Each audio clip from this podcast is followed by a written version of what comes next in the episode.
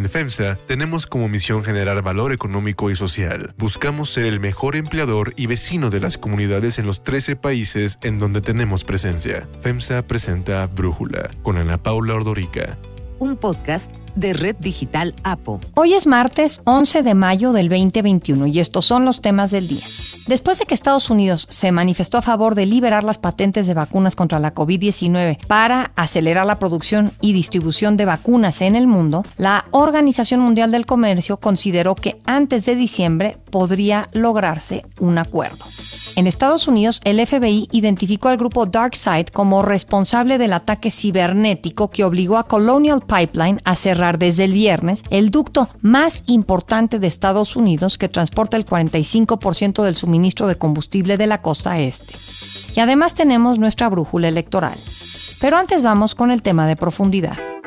Movimiento Ciudadano enfrenta el reclamo de que en las elecciones de junio, lejos de ser oposición a Morena, en realidad juega en contra del voto útil anti López Obrador y anti Morena para dividir a la oposición del PRI, PAN y PRD. Movimiento Ciudadano es coordinado a nivel nacional por Clemente Castañeda. Antes estaba bajo la dirección de Dante Delgado, que hoy es coordinador en el Senado del partido. Y Clemente Castañeda dice que su oposición al López Obradorismo es genuina. Jorge Álvarez Maínez, el secretario general de Movimiento Ciudadano, explica que el PRI, PAN y PRD acusan a su partido de hacerle el caldo gordo a Morena, pero la realidad es que esos partidos, dice Maínez, han sido cómplices de las reformas más regresivas del hoy presidente. Para Brújula, Salomón Chertoriski, candidato a diputado federal por Movimiento Ciudadano, asegura que el partido es objeto de una guerra de dos frentes. Por un lado, eh, la alianza, el PRI, el PAN, están atacando a Movimiento Ciudadano y llamando a un supuesto voto útil. Eh, segundo, Morena está atacando a Movimiento Ciudadano porque está Movimiento Ciudadano dando la pelea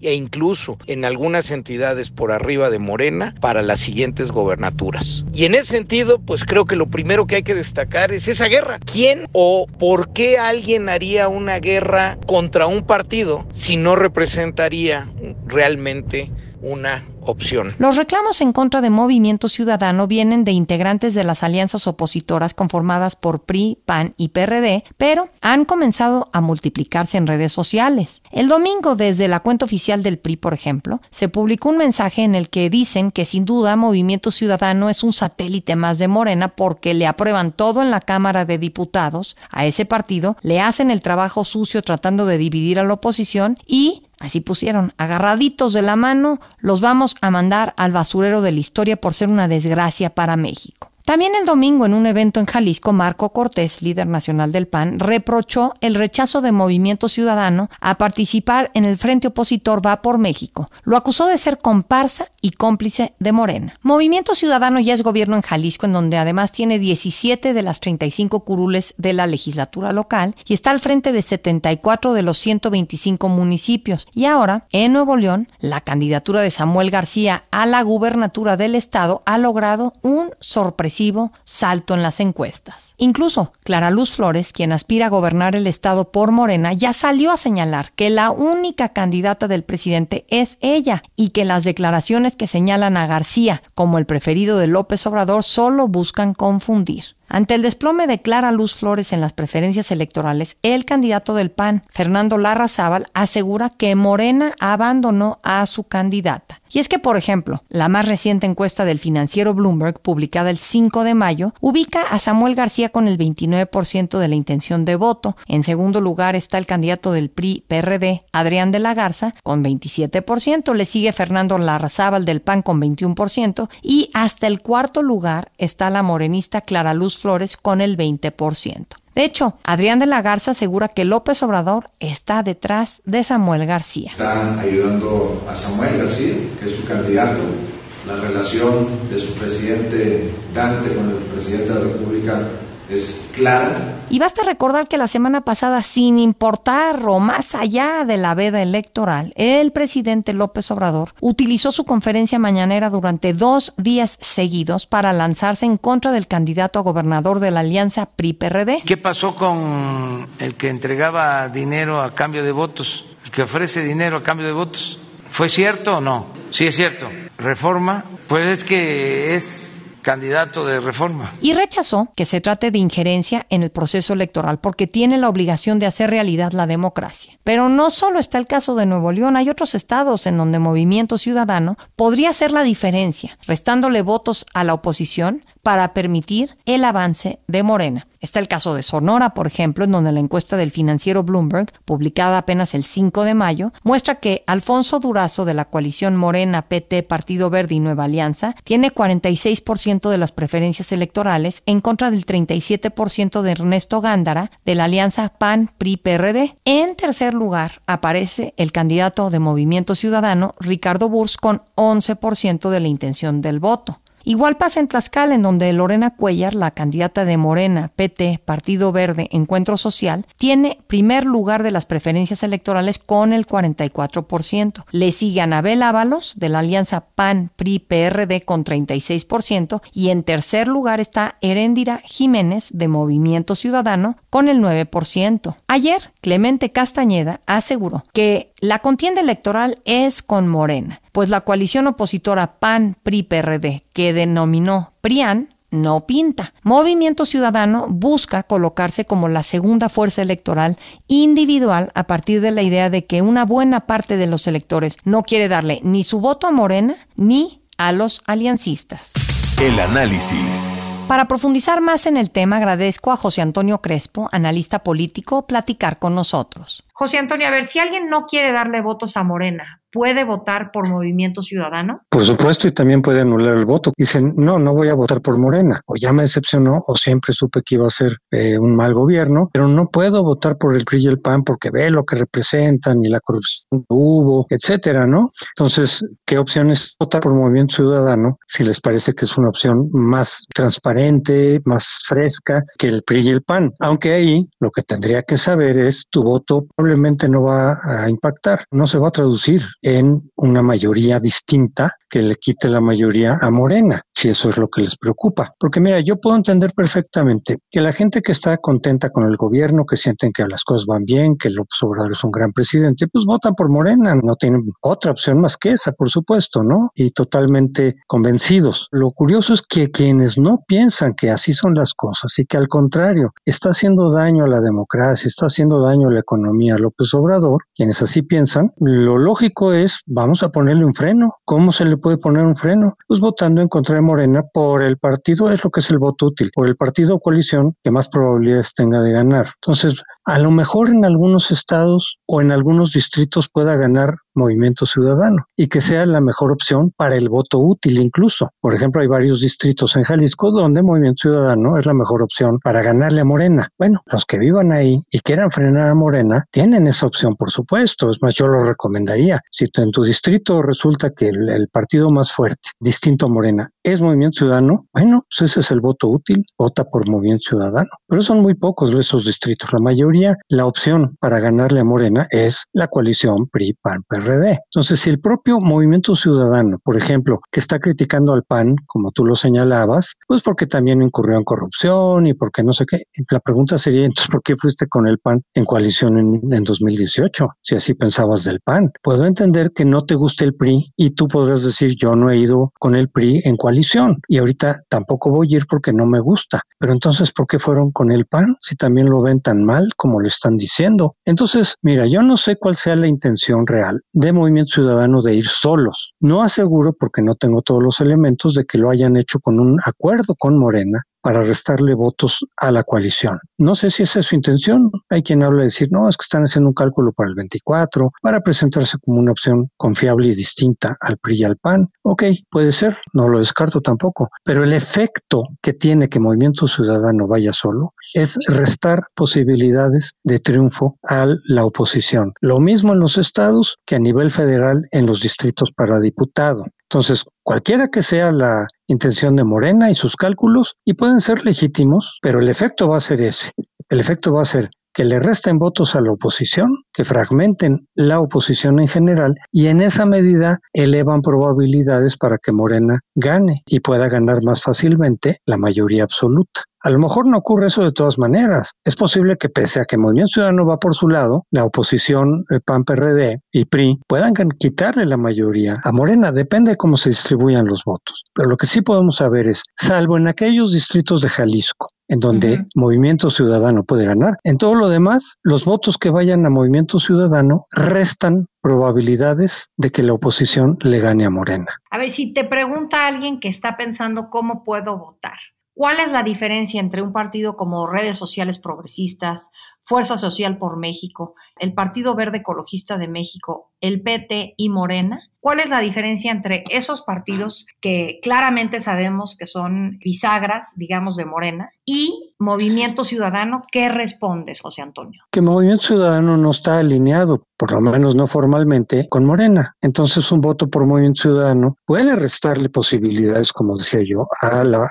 coalición opositora. Pero hasta ahorita no podemos pensar que va a estar alineado con Morena, eh, como si lo está el verde. Bueno, ellos forman parte de una coalición formal, pero por ejemplo, el del Bester Gordillo, el de Fuerza México, etcétera, son aliados de Morena. Entonces, la diferencia con Movimiento Ciudadano es que, por lo menos en los últimos años, desde el 18, no es aliado de Morena. Entonces, bueno, esa es la diferencia que hay entre Movimiento Ciudadano y los demás partidos pequeños. ¿Y qué pensarías, por ejemplo, de la postura de López Obrador, del presidente, con el partido Movimiento Ciudadano? ¿Tú crees que es un partido al que López Obrador quizás le aplauda, esté contento con ese partido? ¿Cuál sería su postura? desde tu punto de vista. Ah, bueno, y eso se reflejó mucho en lo que decías de Nuevo León. O sea, curiosamente López Obrador recomendó un voto útil en Nuevo León en favor de Samuel García, el de Movimiento Ciudadano. ¿Por qué? Porque ya vio que su candidata se cayó, ¿no? Entonces decir, ah, caray, el que podría ganar entonces ahora es el, la coalición PRI con PRD. Y no quiero que ellos ganen. ¿Por qué? Porque ellos sí le representan el freno. Ellos sí son los que le pueden quitar la mayoría absoluta en la Cámara. Entonces, ¿qué prefiero? Pues Movimiento Ciudadano, porque por lo menos divide el voto, porque prefiero un gobernador de Movimiento Ciudadano que otro gobernador del PRI o del PAN. Entonces, claramente le está viendo quién es su peor opción, pues la coalición PRI-PAN-PRD. Entonces, ¿cuál es el mar menor? Pues es, es Movimiento Ciudadano. Él sabe que Movimiento Ciudadano, aunque no sea su aliado formal, le puede y le va a quitar votos a la coalición opositora. Y en esa medida, las probabilidades de Morena de ganar se incrementan. No garantía, pero sí probabilidades. Él lo sabe. Entonces, de alguna forma, a lo mejor se le salió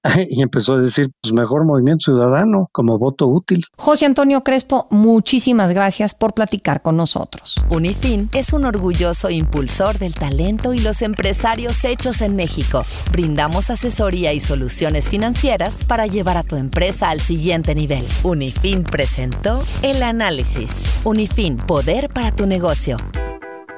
Brújula electoral. Anoche, la Fiscalía General de la República informó que a través de la Fiscalía Especializada en Delitos Electorales abrió una carpeta de investigación en contra del candidato del PRI-PRD a la gubernatura de Nuevo León, Adrián de la Garza, por la compra y coacción del voto, debido a que ha solicitado el voto femenino a cambio de la entrega de una denominada tarjeta rosa que permite que te den dinero una vez que gane las elecciones de la Garza. El candidato acusó que esto es una persecución del presidente López Obrador. La Fiscalía también dijo que tiene otra carpeta de investigación debido a que han recibido varias denuncias, la más reciente de la UIF, en contra de Samuel García, el candidato de Movimiento Ciudadano a la gubernatura del estado, también de su papá, de su esposa y de su suegro, por hechos presuntamente delictivos relacionados con aportaciones en dinero o en especie, así como fondos o bienes de origen ilícito utilizados ilegalmente para fines electorales. En Twitter, Samuel García dijo que el día que la autoridad lo requiera, se presentará a aclarar cualquier tema porque no tiene nada que ocultar. En Puebla, Hilario Martínez Alcántara, quien quiere reelegirse en Palmar de Bravo por Morena y por el PT, fue secuestrado durante un evento de campaña en el que fue amenazado por delincuentes que después lo liberaron. En San Luis Potosí, José Luis Romero Calzada, el Tecmol, candidato al gobierno de San Luis Potosí por el partido Redes Sociales Progresistas, sigue levantando polémica. Durante una entrevista con reporteros, así le contestó a una periodista que le preguntó sobre las acusaciones por los gastos de utilizar un helicóptero ambulante para sus actividades proselitistas. está reportando lo de los gastos del helicóptero, pensé que ibas a contestar algo propositivo. Yo no contesto mamadas con todo respeto. Y en Yucatán, Xochitl Delgado Caballero, candidata de Movimiento Ciudadano a la alcaldía de Canacín, fue amenazada de muerte con una narcomanta que apareció el fin de semana. Dijo que ya interpuso una denuncia ante la Fiscalía Estatal y tras declarar que tiene miedo de ser asesinada, pidió que se le otorgue seguridad especial. América Sandoval, candidata de Movimiento Ciudadano a la alcaldía de Tampico, suspendió su campaña por motivos de seguridad y de su familia porque se le retiró la custodia de la Policía Estatal solicitada desde hace tres años cuando era regidora en la administración municipal y fue amenazada de muerte. Temo por mi seguridad, lo he dicho en varias ocasiones, no es algo que, que América Sandoval pues nada más diga por decir. En la fiscalía están las pruebas. Hay otras noticias para tomar en cuenta. 1. Vacunas para todos. El gobierno de Estados Unidos sorpresivamente respaldó el llamado de India y de Sudáfrica para liberar las patentes de las vacunas de COVID, lo que molestó a las compañías farmacéuticas y provocó la oposición de países europeos como Alemania. La representante comercial estadounidense Catherine Tai dijo que esta es una crisis sanitaria mundial y las circunstancias extraordinarias de la pandemia exigen medidas igual extraordinarias. Adelantó que para lograrlo trabajarán en las negociaciones con la Organización Mundial del Comercio. Sin embargo, el grupo de investigadores y manufactureros farmacéuticos de Estados Unidos, una asociación a la que pertenecen AstraZeneca, Pfizer y Johnson Johnson, entre otras, advirtió que la propuesta de quitar la propiedad intelectual debilitará las cadenas de suministro y alimentará la proliferación de vacunas falsificadas. Para Brújula, José Yuste, economista y periodista de finanzas, destaca que Estados Unidos estaría dando un golpe de timón en el combate al SARS-CoV-2. Sí, estarías realizando lo que muchos dijeron que no se iba a atrever a hacer, abrir las patentes para las vacunas y combatir el COVID-19. ¿Cuáles son estas? Bueno, la de los laboratorios estadounidenses, de cuáles nos referimos, de Pfizer con BioNTech, de Johnson Johnson y de Moderna. Por lo menos la Casa Blanca del gobierno de Estados Unidos puso dinero en la investigación de dos de ellas, en Moderna y en Johnson Johnson, no en Pfizer. Por eso incluso cuando vimos la caída de las acciones, la de Pfizer cayó un poco menos. Pero en efecto podría ser esto y la Organización Mundial de la Salud inmediatamente dijo que Joe Biden tendría un liderazgo moral en el mundo. ¿Será que esto es un tema de diplomacia de vacunas o será que en efecto sí se podría ayudar a todo el planeta cuando Estados Unidos ya está saliendo de la pandemia con tanta vacuna que tiene y solo Estados Unidos Reino Unido e Israel, porque lo que sucede con Asia, América Latina y África, desde luego van a requerir estas vacunas y se lo van a agradecer a Joe Biden. El gobierno de Rusia ya dijo que está a favor de la propuesta, con la idea de que se pueda ayudar a los países pobres a tener más vacunas, ya que más empresas las podrían fabricar y esto aceleraría el fin de la crisis de salud.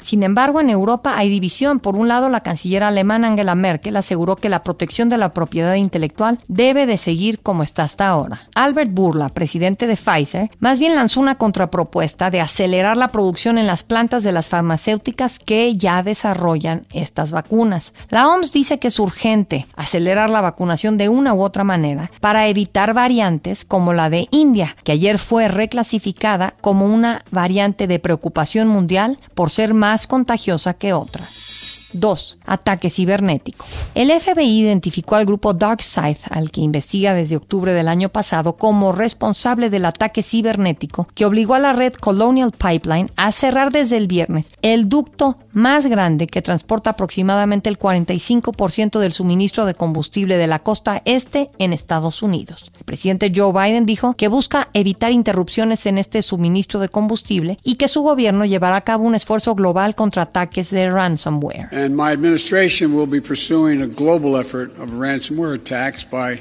transnational criminals who often use global money laundering networks to carry them out. Colonial, la red de tuberías de combustible refinado más grande de Estados Unidos que transporta más de 100 millones de galones al día, dijo ayer que el gasoducto se volverá a poner en línea de manera escalonada con el fin de restaurar el servicio en su totalidad hacia el fin de semana. La empresa con sede en el estado de Georgia envía combustible desde la costa del Golfo de Texas a la costa este a través de 8.850 kilómetros de oleoductos atendiendo a 50 millones de consumidores. La analista de energía Amy Myers dijo que este hackeo hasta el momento es el ataque más significativo y exitoso a la infraestructura energética en Estados Unidos. Yo soy Ana Paula Ordorica. Brújula lo produce Batseba Feitelson. En la redacción, Elizabeth Rangel. En la coordinación, Christopher Chimal. Y en la edición, Omar Lozano. Yo los espero mañana con la información más importante del día. En FEMSA tenemos como misión generar valor económico y social. Buscamos ser el mejor empleador y vecino de las comunidades en los 13 países en donde tenemos presencia. FEMSA presentó Brújula con Ana Paula Ordorica. Un podcast de Red Digital APO.